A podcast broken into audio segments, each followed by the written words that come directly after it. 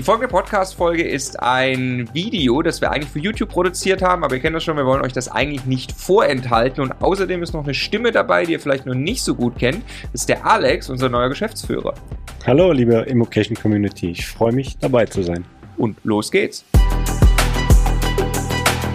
Der Immocation Podcast. Lerne Immobilien. Ja, heute starten wir ein neues Format auf YouTube. Und äh, zwar sind wir da ein bisschen im Experimentiermodus. Und ich habe euch gefragt auf Instagram, was sind eure drängendsten Fragen zum Thema Kaufpreisverhandlung? Und es gab sehr reges Interesse darauf. Viele Fragen äh, wurden eingereicht, sind zu mir gelangt. Und ich möchte sechs dieser Fragen jetzt in diesem Video beantworten. Ja, die erste Frage. Geht es darum, den besten Deal im Preis zu machen oder lieber nicht so sehr zu drücken? Ja, am Ende geht es darum, dass man einen, einen Deal macht, dass man eine Immobilie kauft, die sich in sich rechnet, also mit den, mit den eigenen Vorstellungen übereinkommt.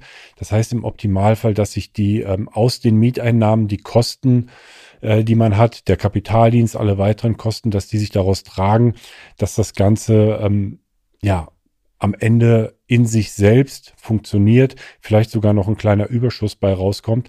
Ähm, muss aber nicht zwingend, also man kann auch durchaus noch was äh, drauflegen pro Monat, aber es muss einfach in die eigene Strategie reinpassen.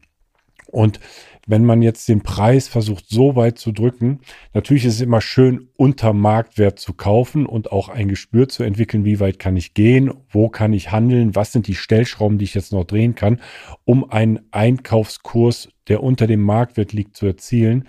Ähm, aber es ist oft auch nicht der Königsweg, denn man hat hier auch mit weiteren Interessenten es in der Regel zu tun, insbesondere in angespannten Märkten wie, wie jetzt ähm, Köln, München, Hamburg oder, oder Berlin, äh, um jetzt einige zu nennen. Da hat man durchaus mit, äh, ja, mit vielen anderen Interessenten äh, zu tun. Und wer da jetzt zu weit versucht, den Preis zu drücken, ähm, der ist einfach aus dem Rennen. Aber klar, es ist, geht darum, einen Preis unter Marktwert zu kaufen, denn im Einkauf liegt hier auch der Gewinn. Und äh, wenn du es schaffst oder wenn du es hinbekommst, einen, einen solchen Preis zu verhandeln, dann ist das gut. Aber nicht auf Teufel komm raus, den Preis jetzt zu drücken, dass das Geschäft am Ende an dir vorbeigeht und es vielleicht ein anderer macht. Unterm Strich, es muss sich für alle rechnen, für den Verkäufer, für den Makler und eben ganz besonders für dich. Und am Ende muss einfach deine dahinterstehende Kalkulation funktionieren. Und selbst wenn du den Preis dann nicht verhandeln konntest oder nicht runter verhandeln konntest, aber deine Kalkulation im Hintergrund geht trotzdem auf, ist das ja immer noch ein guter Deal für dich. Frage Nummer zwei. Ähm, sollte man gleich bei der ersten Besichtigung den Preis verhandeln? Ja, also die Preisverhandlung ist, es geht schon ein bisschen wieder in Richtung zur ersten Frage, wie weit man drücken kann. Ähm, ich selbst versuche schon im in der Besichtigung ähm, ein Gespür zu bekommen, wie ist die Lage, wie ist die Nachfragesituation, wie lange ist diese Immobilie schon am Markt, um dann auch zu versuchen, äh, wenn sie denn schon länger am Markt ist und die Nachfragesituation eben noch nicht so gut ist. Oder ich habe vielleicht rausbekommen, dass ein voriger Interessent schon abgesprungen ist. Ähm, dann versuche ich schon bei der ersten Besichtigung mal vorzufühlen, was könnte man denn eigentlich am Preis machen. Ähm, aber hierzu habe ich jetzt den Basti, einen unserer Coaches, mal befragt, der wirklich, ich weiß gar nicht, wie viele hunderte Besichtigungen schon hinter sich hat. Und äh, habe ihn um seine Einschätzung gebeten und die möchte ich jetzt einmal abspielen, denn die beantwortet die Frage ähm, ja deutlich besser. Also ich verhandle, wenn möglich, ähm, den, das erste Mal den Kaufpreis schon äh, im persönlichen Gespräch am Telefon, bevor wir den Termin vereinbaren, beziehungsweise ich frage sehr freundlich nach, ob denn da preislich noch was möglich ist, damit die Immobilie überhaupt in mein Konzept passt. Denn ich will ja den Leuten nicht die Zeit klauen, wenn wir uns preislich nicht einig werden und der sagt mir von Anfang an, nee, habe ich nicht reingeschrieben, aber wird ein Bieterverfahren, dann brauche ich ja nicht zum Besichtigungstermin fahren. Ansonsten versuche ich natürlich immer im Besichtigungstermin abzuklopfen, was preislich noch möglich ist, wobei man da natürlich ganz klar unterscheiden muss, ob es eine Immobilie ist, die schon sehr, sehr, sehr günstig am Markt angeboten wurde. Dann versuche ich natürlich nicht den Preis noch zu reduzieren, weil sie ja eh schon günstig ist, sondern versuche die Immobilie möglichst schnell zu closen. Und ansonsten geht das Thema aus meiner Sicht ganz klar über einen Kompetenznachweis. Also wenn man gemeinsam mit dem Makler vor Ort erarbeiten kann, dass es gewisse Mängel gibt, die sich im Preis widerspiegeln müssen. Dafür braucht man natürlich Ahnung von Bausubstanz.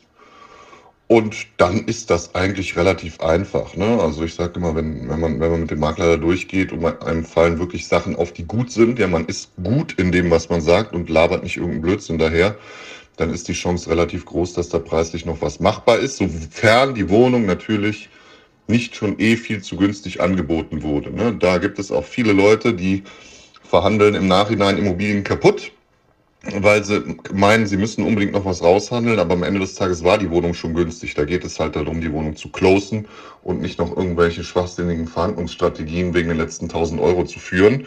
Denn das bringt oftmals den Fluch mit sich, dass man den Zuschlag nicht bekommt und am Ende ärgert man sich, weil die Wohnung vielleicht schon deutlich unter Marktwert angeboten wurde. Ja, das ist eine Einschätzung vom äh, Bastian Kopp, einem unserer Coaches. Und äh, ja, er natürlich Profi durch und durch. Er versucht schon im Vorfeld der Besichtigung eigentlich alles klar zu machen, auch ähm, herauszufinden, ob im Preis überhaupt Spielraum besteht, ob man noch was machen kann, aber dann auch spätestens in der Besichtigung zu schauen, was kann man denn eigentlich tun? Gibt es noch Spielraum im Preis? Aber auch ganz klar die Meinung, wenn die Immobilie oder wenn die Wohnung schon auf einem günstigen Niveau ist, dann den Preis nicht kaputt verhandeln. Also dann den Preis auch so nehmen, wie er angeboten ist. Und wie gesagt, am Ende muss es sich für dich als Käufer rechnen. Deine Zahlen müssen hinten raus stimmen und äh, Verbindlichkeit ausstrahlen schon in der Besichtigung. Und wenn man dann in der Besichtigung ins Kaufangebot oder in die Verhandlung einsteigt, dann schadet das sicher nicht. Ja, Frage Nummer drei. Wie taste ich mich bei einer Preisverhandlung an einen fairen Preis ran? Ja, das ist eigentlich eine, eine gute und auch eine schwierige Frage, denn es ist mitunter gar nicht so einfach einzuschätzen, was sind denn die Preise in einer bestimmten Stadt, was sind die Preise in einer bestimmten Lage und dann runtergebrochen auf den, auf den jeweiligen Straßenzug. Ähm, eine gute Basis für den Start bietet unser Standort-Tool von Immocation. Ähm, dort kann man verschiedene Standorte einmal eingeben und sich erstmal grob informieren, was sind denn überhaupt die Quadratmeterpreise dort, was sind die erzielbaren Mieten in dieser Stadt oder in diesem, in diesem Ort, in dieser Ortschaft, um ein Gefühl zu bekommen, wie ist denn da grob so die Marktlage. Hat man das einmal gemacht, hat man zumindest schon mal ein Gefühl über den Markt, muss dann aber noch tiefer eintauchen. Und da empfiehlt es sich äh, durchaus, die Angebotspreise in diversen äh, Immobilienportalen zu durchstöbern, zu schauen, welche Immobilien sind dort auf dem Markt, zu welchem Preis werden die angeboten, das Ganze mal auf den Quadratmeterpreis runterrechnen, aber wohl wissend, dass es sich dabei erstmal nur um Angebotspreise handelt. Also die, äh, die Welt sieht dann durchaus etwas anders aus, denn oft ist es so, dass nicht die, Ange dass nicht die Angebotspreise am Ende bezahlt werden, sondern irgendwo Preise etwas niedriger oder vielleicht sogar manchmal auch Preise etwas höher, wenn, wenn das Ganze im Bieterverfahren endet. Aber um eine erste ähm, Näherung zu bekommen, bietet sich unser Standort-Tool an und dann kann man weiter einsteigen, sich mit der Lage beschäftigen, ähm, auch vielleicht beispielsweise ein, ein Portal wie Homeday mal dazu ziehen und wenn man die Straße kennt oder wenn man die Adresse kennt, diese Adresse dort eingeben und sich einfach mal einen Preis einzeigen lassen, der ähm, statistisch sozusagen aus vielen Objekten hergeleitet ist, was an diesem Standort so ja für ein, ein Niveau an, an Kaufpreisen gerade ist und eben auch wie die Marktmiete ist. Aber am Ende hilft es auch nichts. Man muss tief in den Markt einsteigen. Da hilft es sich dann auch vielleicht bei, bei Immobilien Scout und anderen Portalen ähm, Alerts zu setzen, dass man immer informiert wird, wenn Angebote auf den Markt kommen, genau in dieser speziellen Gegend, um erstmal ein Gespür und ein Gefühl für den Markt zu bekommen. Ja, aber um jetzt genau die Adresse mal eingeben zu können, muss ja in der Regel schon das Gespräch mit dem Makler passiert sein oder das Exposé muss vorliegen. Denn äh, wenn man sich auf den Immobilienanzeigen so ähm, rum, äh, äh, rumsurft und sich die Angebote anschaut, dann ist oft einfach die Adresse nicht mit angegeben. Ähm, da habe ich jetzt kürzlich eine, eine Webseite auch vom Basti genannt bekommen, ähm, die heißt flatilda.com. Und auf dieser Webseite, da gibt man einfach die URL ähm, der Anzeige ein oder die ID dieser Anzeige und äh, auf dieser Website wird dann die Adresse schon ausgespuckt oder angezeigt. Und ähm, man kann sich jetzt nicht 100% auf diese Adresse verlassen, aber jetzt so meine äh, Tests, die ich dort gemacht habe, das ist schon relativ genau. Und mit dieser Adresse äh, kann man dann eben weiterarbeiten und dann bei Homeday beispielsweise oder bei Price ähm, ja, weite Näherungen versuchen zu erlangen, was dort ein guter Kaufpreis ist. Ja, die nächste Frage ähnelt schon sehr der zuvor gestellten Frage, denn sie lautet, wie ermittelt man den Marktpreis? Und im Grunde ähm, ist es zwar eine gute und richtige Frage, wie man den Marktpreis ermittelt, aber am Ende geht es ja darum, einen Marktpreis zu ermitteln, den du bereit bist zu bezahlen. Also auch hier zu schauen, was ist ein sinnvoller Preis, den ich dem Makler oder dem Verkäufer anbieten möchte, der jetzt nicht zu weit entfernt ist von der Vorstellung des Verkäufers, also dass man äh, durchaus noch die Chance hat, die Wohnung zu bekommen und sich durchaus gegenüber anderen Interessenten durchzusetzen. Denn der Marktpreis grundsätzlich wird durch Angebot und Nachfrage bestimmt. Und äh, wenn man sich in einem Verkäufermarkt befindet, äh, den wir jetzt gerade durchaus in den, in den großen Metropolen haben, ähm, sind die Marktpreise durchaus sehr, sehr hoch. Und da gilt es genau darauf zu achten, ist das auch ein Marktpreis, den ich bezahlen möchte. Und um hier ähm, ein bisschen tiefer einzusteigen, gibt es eigentlich da zwei Herangehensweisen, die im Bestfall sogar kombiniert werden. Die eine Herangehensweise ist, sich anzuschauen, was ist hier ein fairer Marktpreis, was wird hier auf den Quadratmeter bezahlt und schaffe ich es vielleicht durch mein Verhandlungsgeschick oder durch ähm, eine gute Ebene, die ich mit dem Makler oder Verkäufer hinbekomme, diesen Verkaufspreis zu drücken, dass ich grundsätzlich schon mal günstiger einsteige, dass ich sozusagen einen, einen Einkaufsgewinn erziele, dass ich ja 10%, 15% unter eben diesem gehandelten Marktpreis einkaufen kann dann habe ich schon mal für mich einen guten Einkaufspreis erzielt. Die andere Herangehensweise ist aber auch ähm, nicht weniger wichtig. Darum geht äh, es geht im bei dieser Herangehensweise geht es darum zu schauen, welche Miete wird aktuell gezahlt und welche Miete ist vielleicht erzielbar und was muss ich eigentlich tun, um diese erzielbare Miete herbeiführen zu können. Ja, das, das kann durchaus sein ein Gespräch mit dem Mieter, weil der Mieter, äh, weil der Mieter einfach aktuell sehr, sehr günstig wohnt. Äh, es kann aber auch sein, dass einfach ein paar Modernisierungen mal anstehend gemacht äh, werden sollten, die im, ja, im Einklang mit dem Mieter auch ausgearbeitet werden können und der Mieter dann durchaus auch gerne eine höhere Miete zahlt. Aber das ist die zweite Herangehensweise zu schauen, welche Mietrendite ist eigentlich möglich und kann ich aus der Mietrendite eigentlich alle meine weiteren Kosten plus den Kapitaldienst auch bezahlen und decken. Und diese beiden Verfahren kombiniert ergeben für dich eigentlich einen, einen guten, ja, einen guten Marktpreis, den du, den du zum einen ähm, gewillt bist zu bezahlen, der aber hinten raus für dich sich auch rentiert und dass sich die äh, Wohnung im Optimalfall auch von alleine trägt und von alleine abbezahlt. Ja, eine weitere Frage ist, ähm, wie viel Verhandlungsspielraum hat man, wenn die Wohnung komplett renoviert werden muss? Das setzt natürlich voraus, dass man zum einen einschätzen kann, wie viel Preisabschlag ist eigentlich auf, äh, auf diese Wohnung ähm, anzunehmen und es setzt voraus, dass man sich auch mit den Kosten gut auskennt, die man reinstecken muss. Also was kostet jetzt diese Sanierung? Da hängt dann auch wiederum von ab, was muss eigentlich gemacht werden? Sind es jetzt nur die Böden, die ausgetauscht werden müssen, äh, Wände neu tapeziert oder gestrichen oder muss man einfach mehr machen? Muss man an die, an die Elektroleitung ran? Muss man an die, an die Abwasserleitung ran? Also das setzt ein, ein, ein, ein hohes Verständnis von der Materie voraus und auch an den Gewerken.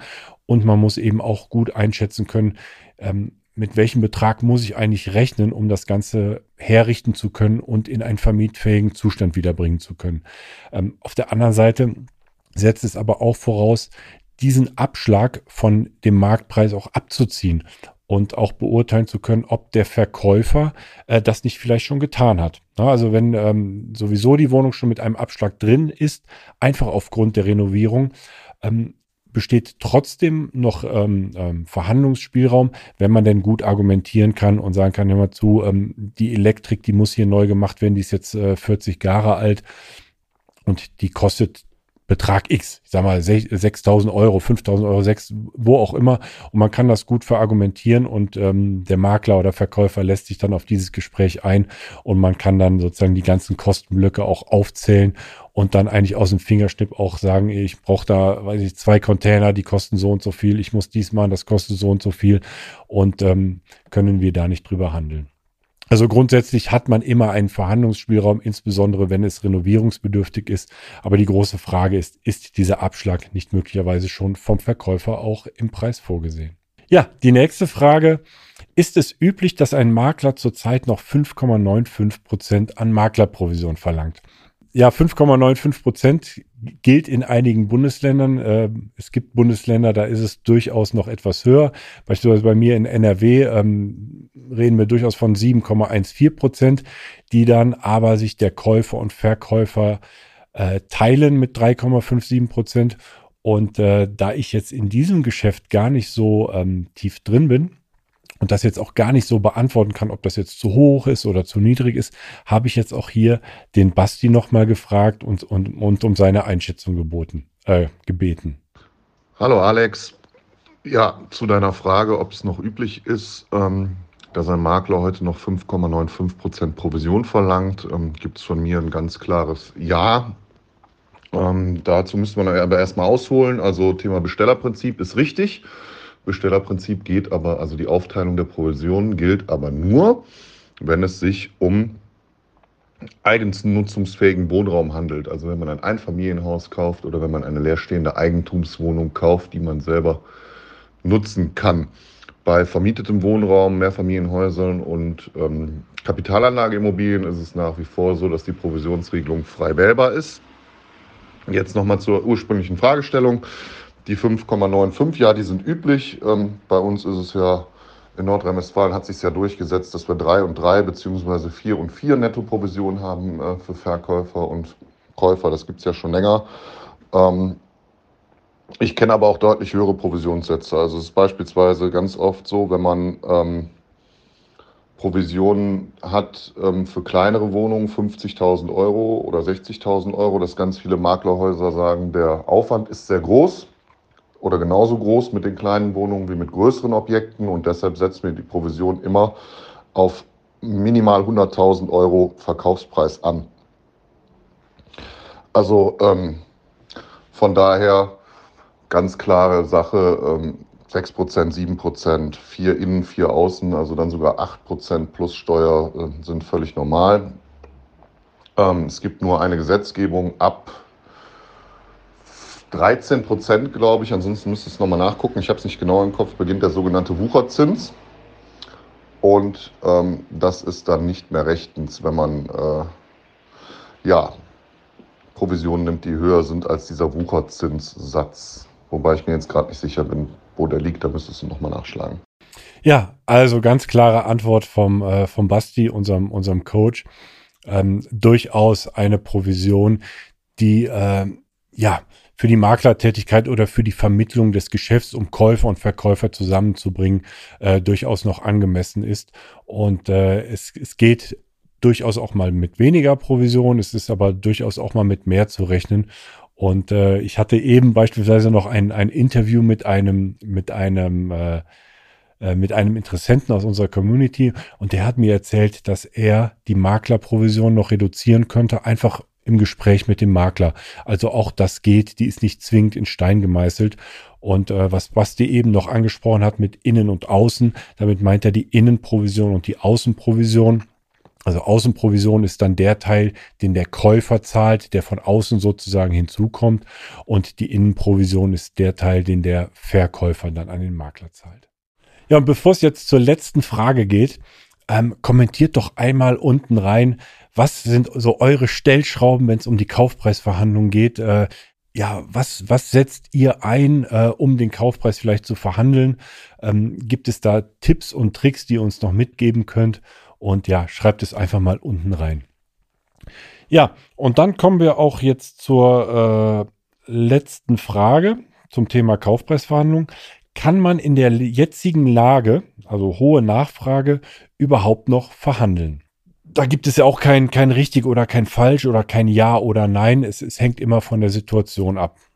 Ich habe es beispielsweise auch schon erlebt, dass der Verkäufer gar nicht seinen Verkaufspreis maximieren wollte, sondern dass er einfach sein Objekt, sein Haus in gute Hände abgeben wollte. Und da hat er einfach den, den ähm, Käufer gesucht, der das am besten in seinem Sinne auch fortführen kann. Und äh, Oft ist es aber klar, oft ist es so, dass, dass der Verkaufspreis maximiert wird, dass ein, ähm, eine große Anzahl an Interessenten da sind, oft auch vielleicht auch Eigennutzer dabei, die gar nicht so genau kalkulieren, ob das Ganze sich dann noch rechnet oder nicht. Und ähm, da ist man dann durchaus dem Wettbewerb ausgesetzt und das setzt dann schon ein, ein gewisses Fingerspitzengefühl äh, voraus, inwieweit man noch verhandeln kann. Aber auch hier ähm, ganz klare Empfehlung, wenn das Objekt zu teuer ist oder sich nicht rechnet und man eben auch nicht verhandeln kann, ja, dann sollte man vielleicht Abstand nehmen.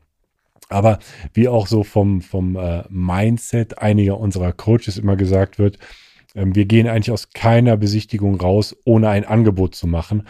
Also durchaus kann es eine Überlegung sein, einfach ein Angebot zu machen, das deutlich unter dem ähm, jetzigen Verkaufspreis oder, oder ähm, Angebotspreis liegt.